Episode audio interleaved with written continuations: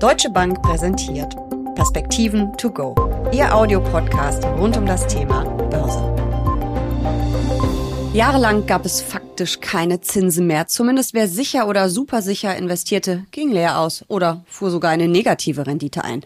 High Yields, also Hochzinsanleihen mit schwächerer oder schwacher Bonität, waren eine Alternative. Doch nun steigen die Zinsen. Die Renditen der sicheren Papiere haben längst die Nulllinie überstiegen. Was heißt das für Hochzinsanleihen? An den Rentenmärkten war zuletzt einiges los. Darüber sprechen Uli Stephan von der Deutschen Bank und ich in den Perspektiven to go. Mein Name ist Jessica Schwarzer und damit herzlich willkommen. Uli, High Yield, hohe Renditen, schwache Bonität, das klingt nach ganz schön viel Risiko. Wie riskant ist diese Anlageklasse denn eigentlich wirklich? Naja, die Ratingagenturen vergeben Noten sozusagen für die Bonität und damit die Ausfallwahrscheinlichkeit mhm. von Anleihen.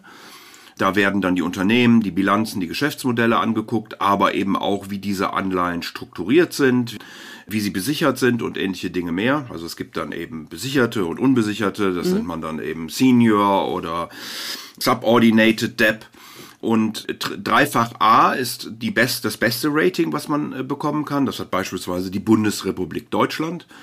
Und dann äh, geht es eben runter über Zweifach A, Einfach A und so weiter und so fort bis C beziehungsweise D und äh, dann bin ich dann im... D ist Default, das war's dann? Genau, dann bin ich dann im Bereich der Ausfälle von diesen Anleihen, was wir auch schon erlebt haben. Also sowohl natürlich bei Unternehmensanleihen, aber auch bei Staatsanleihen, äh, Stichwort beispielsweise Argentinien. Man spricht dann immer eben von Hochzinsanleihen. Und du würdest also sagen, die Definition geht dann wirklich ähm, über diese Bonität, über diese Note, die die bekommen haben und jetzt weniger darum, wie viel Prozent Zinsen sie mir wirklich am Ende Zahlen versprechen. Ja, das, das ist so. Natürlich hängen die Zinsen stark von dem Rating ab. Es hängt aber typischerweise auch noch von der Größe der Anleihen ab. Es hängt davon ab, in welchem Sektor diese Anleihen begeben werden.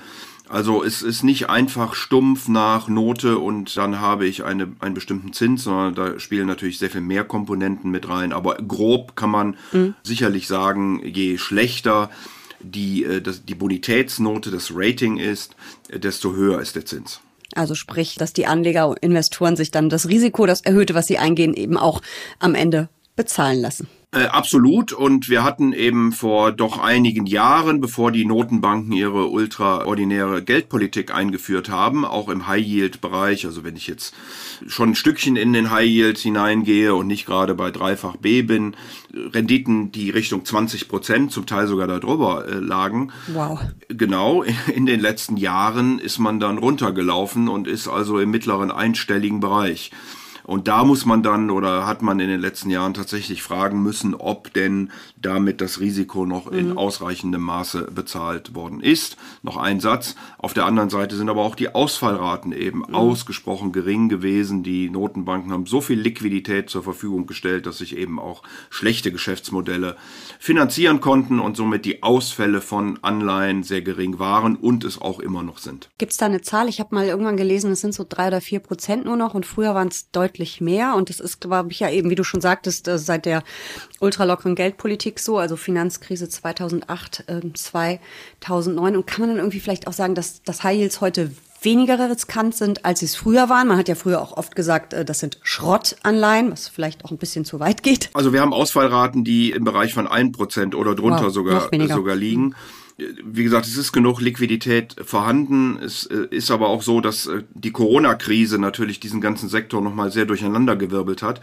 Hier haben viele Unternehmen sich nochmal mit Liquidität versorgt. Wir hatten eines der Jahre mit der höchsten Emissionstätigkeit, also der Ausgabe von Anleihen im Jahre 2020.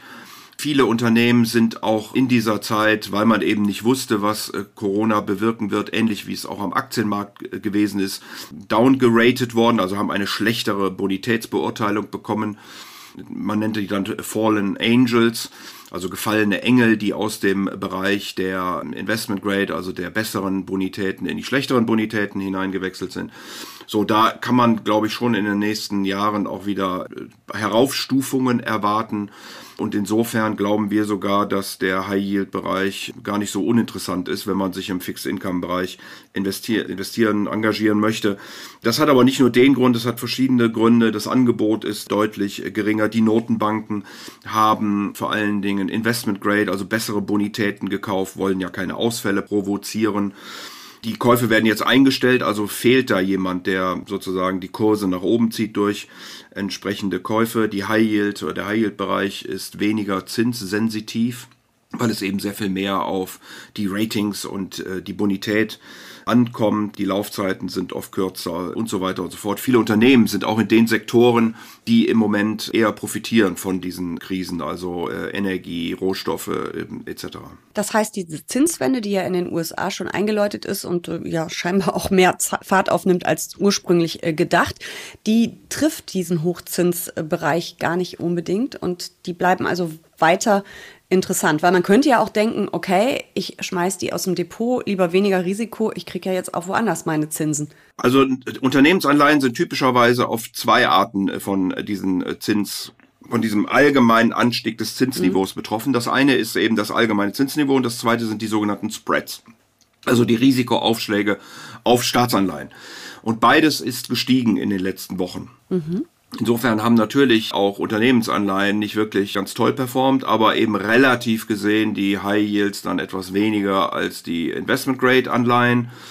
Und was man nicht vergessen darf, der Zins bei High Yields ist wahrscheinlich in vielen Bereichen so hoch, dass man zumindest die Kursverluste, die man aufgrund von allgemeinen Zinssteigerungen plus Spread-Ausweitungen erlebt, mit dem Zinssatz wieder kompensieren kann was eben bei Staatsanleihen nicht der Fall ist, die dann im Bereich 1 oder 0, rentieren und wo dann eben die Kursverluste doch sehr schnell dazu beitragen, dass ich insgesamt im negativen Bereich bin, weil es ist ja bei Anleihen immer so, wenn der Kurs steigt, dann fallen äh, die Renditen.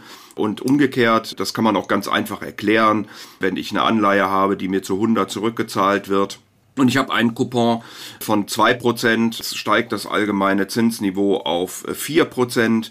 Dann kriege ich eben für die Anleihe mit 2% nicht mehr 100, sondern äh, nur noch etwas, etwas weniger, um dann eben ein gleiches Niveau zu erhalten mit der Anleihe, die 4% performt, weil die dann einfach natürlich begehrter sind, ist ja logisch. Wo finde ich denn Hochzinsanleihen? Es sind ja vor allem Unternehmensanleihen, richtig? Länder gibt es, glaube ich, nicht so viele. Ja, es sind vor allen Dingen Unternehmensanleihen, die wir hier haben. Es gibt natürlich auch ein paar Staatsanleihen, hat ja vorhin mhm. schon Beispiele genannt, aber es sind vor allen Dingen Unternehmensanleihen. Man muss da oft aufpassen. Die Stückelungen sind manchmal im Bereich der mehreren hunderttausend Euro, die man dann investieren muss.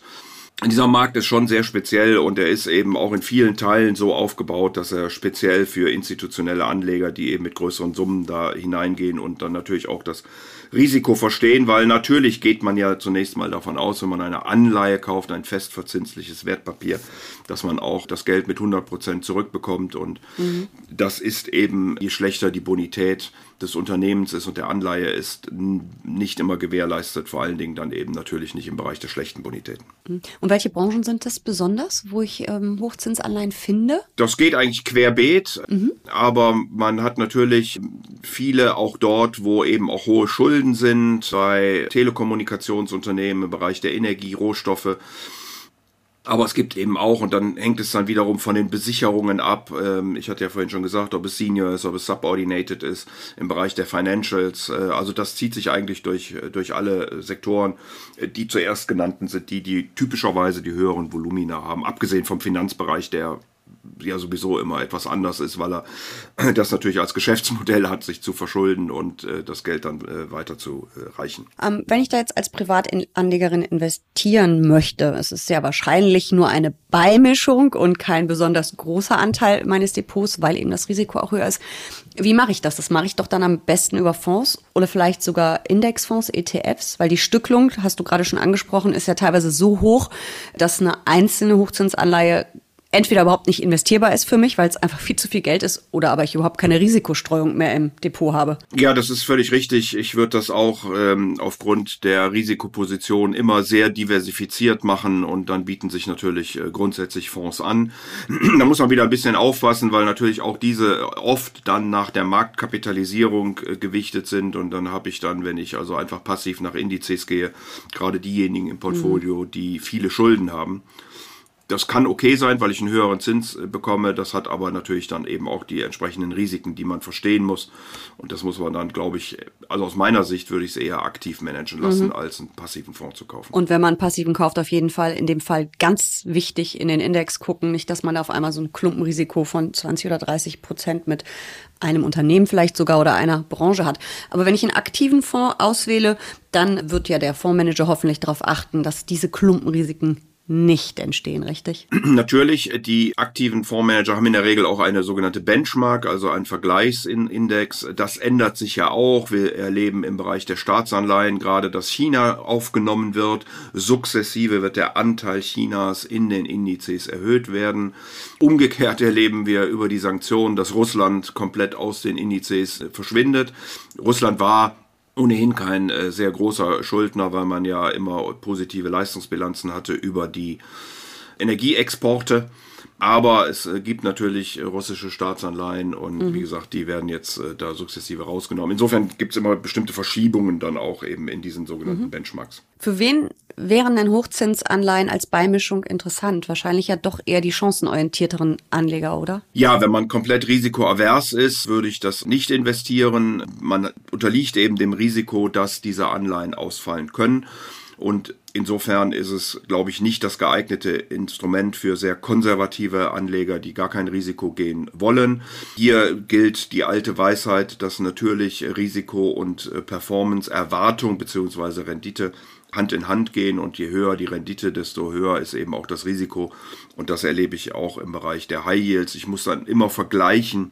Deswegen redet man über diese Risikoaufschläge, also die sogenannten Spreads wie, wie die sind im Vergleich zu sicheren Staatsanleihen. Das ist im Grunde genommen immer der, der wichtige Maßstab. Gar nicht so sehr auf die absolute Verzinsung da gucken, sondern wie sind die Aufschläge und sich dann überlegen, wie zinssensitiv sind sie und bekomme ich eben bei einem allgemeinen Zinsanstieg diesen Kursverlust dann über den Zins kompensiert. Mhm. Auf jeden Fall ist das eine sehr spannende Anlageklasse, wenn auch eine etwas kompliziertere. Aber vielen lieben Dank für die Erklärung und danke für diese Perspektiven to go. Sehr gern.